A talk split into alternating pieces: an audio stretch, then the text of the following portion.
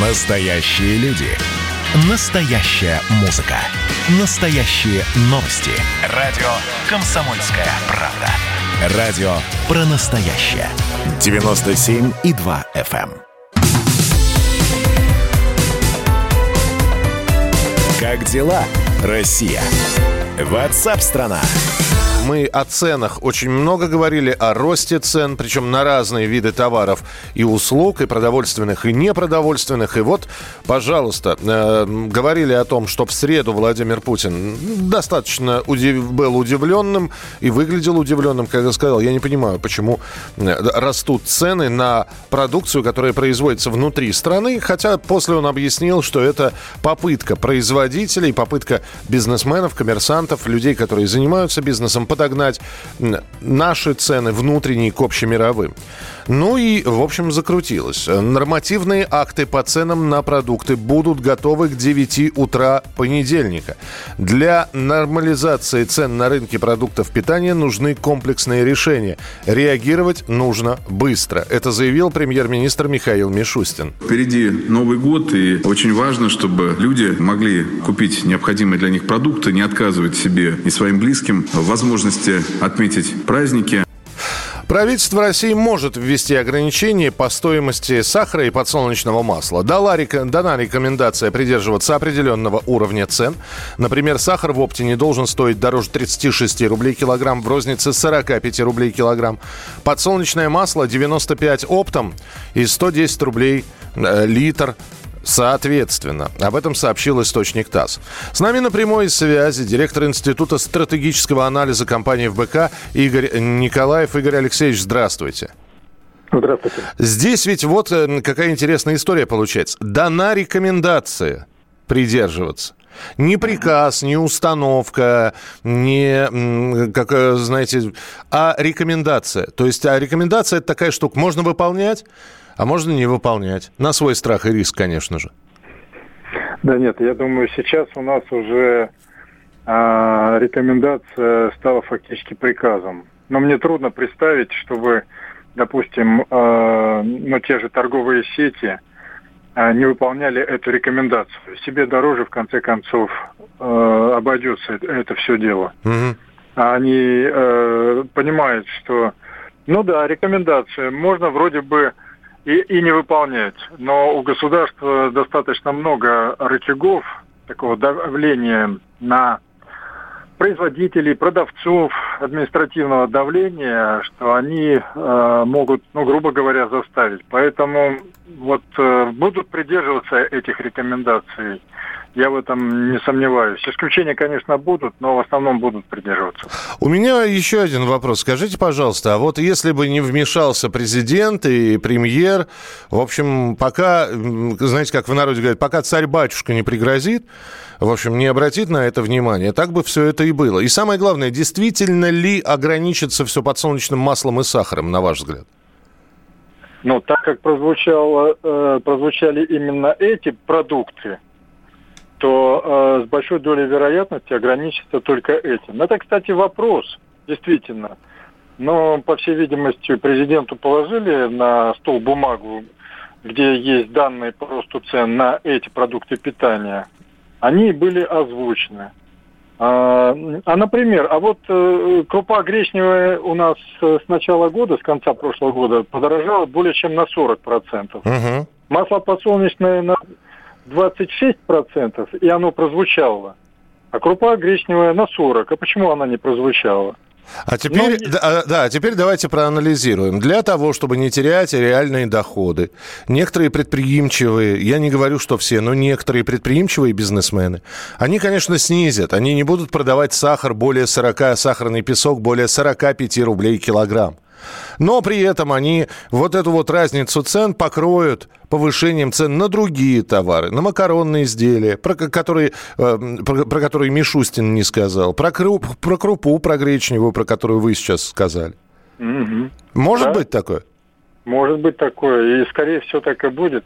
На самом деле, ведь у нас есть порядок определенный, давно определенный, э, извините за тавтологию, что если рост цен там в течение месяца э, больше, чем на 30%, то автоматически должно включаться вот такое вот регулирование. Не какие-то там целевые цены. Вот это для меня тоже непонятно. Что такое целевая цена вдруг прозвучала? Есть такой порядок, уже много лет назад утвержденный. ФАС, э, антимонопольная служба, должна мониторить, и, соответственно, потом, если вот превышается да, 30% э, рост цен за один месяц, то вступает ограничение. Но получается, автоматически у нас это не работает почему-то. Э, и вот, э, значит, заработать только после того, и в отношении только тех продуктов, которые были озвучены. Ну, вот это вот, э, это неправильно, что система-то не работает. У нас же поменялся глава Федеральной антимонопольной службы, и поэтому, может быть, сейчас э, антимонопольщики более пристально обратят свое внимание на рост цен действительно продуктов питания, особенно продуктов первой необходимости.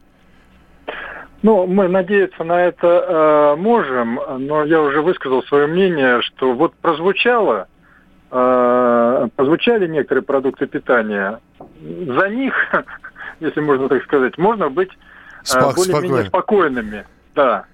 Но и вы совершенно правильно сказали, вылезет тогда в другом.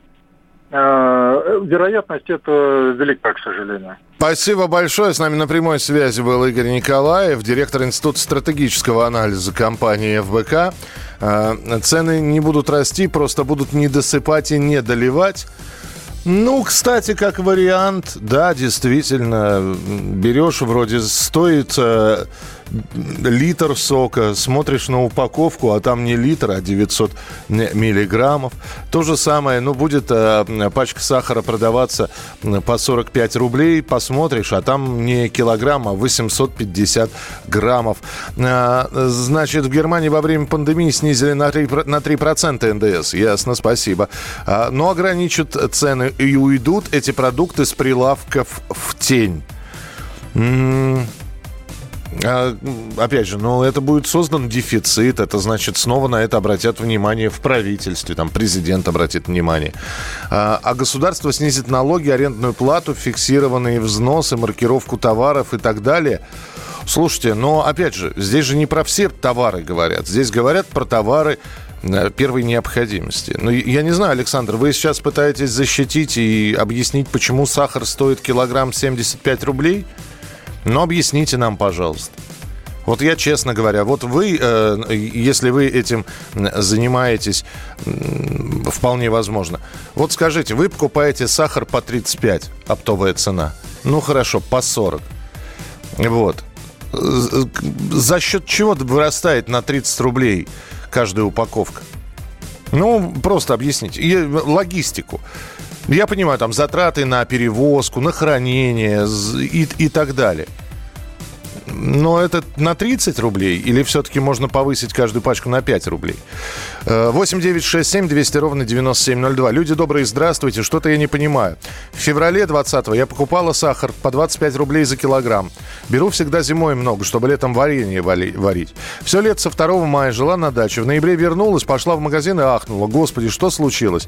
В стране все цены выросли, а сахар на 100%. Сравните цены февраля и декабря. Какие 30-40% на гречку? За год с 20 до 23 рублей за 800 грамм грамм цена выросла на, до 60-74 рублей.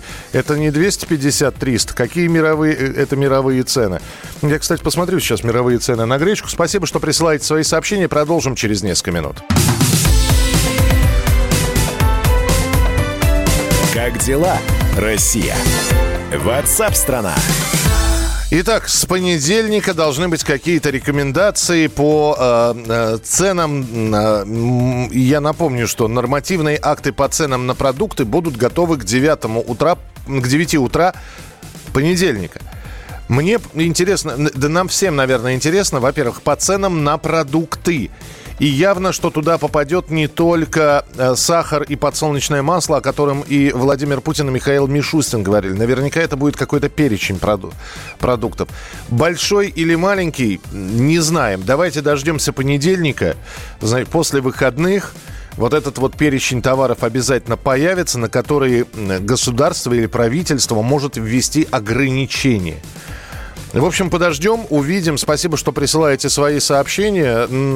Я понимаю в целом возмущение ростом цен. Вот один из слушателей нам прислал голосовое сообщение. Давайте послушаем. Михаил, да Александр не пытается защитить или объяснить государство-то что-нибудь вообще будет делать для нас? Или оно только будет повышать пенсионный возраст?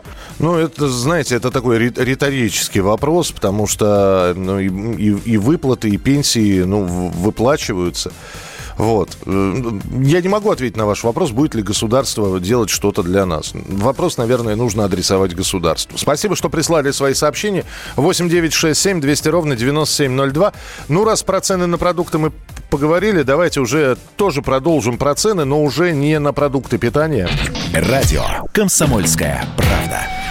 Минстрой спрогнозировал рост цен на жилье в России. В ведомстве подготовили соответствующий проект приказа. Э, согласно нему и этому документу, в Москве и на Дальнем Востоке произойдет самый высокий рост цен на жилье. В среднем он составит от 8 до 9 с половиной тысяч рублей. Но учитывая, сколько стоит жилье, может быть, это и не такая большая сумма, на которую вырастет стоимость квартир. На 4... Но э, здесь же не про стоимость квартиры, это про стоимость квадратного метра речь идет.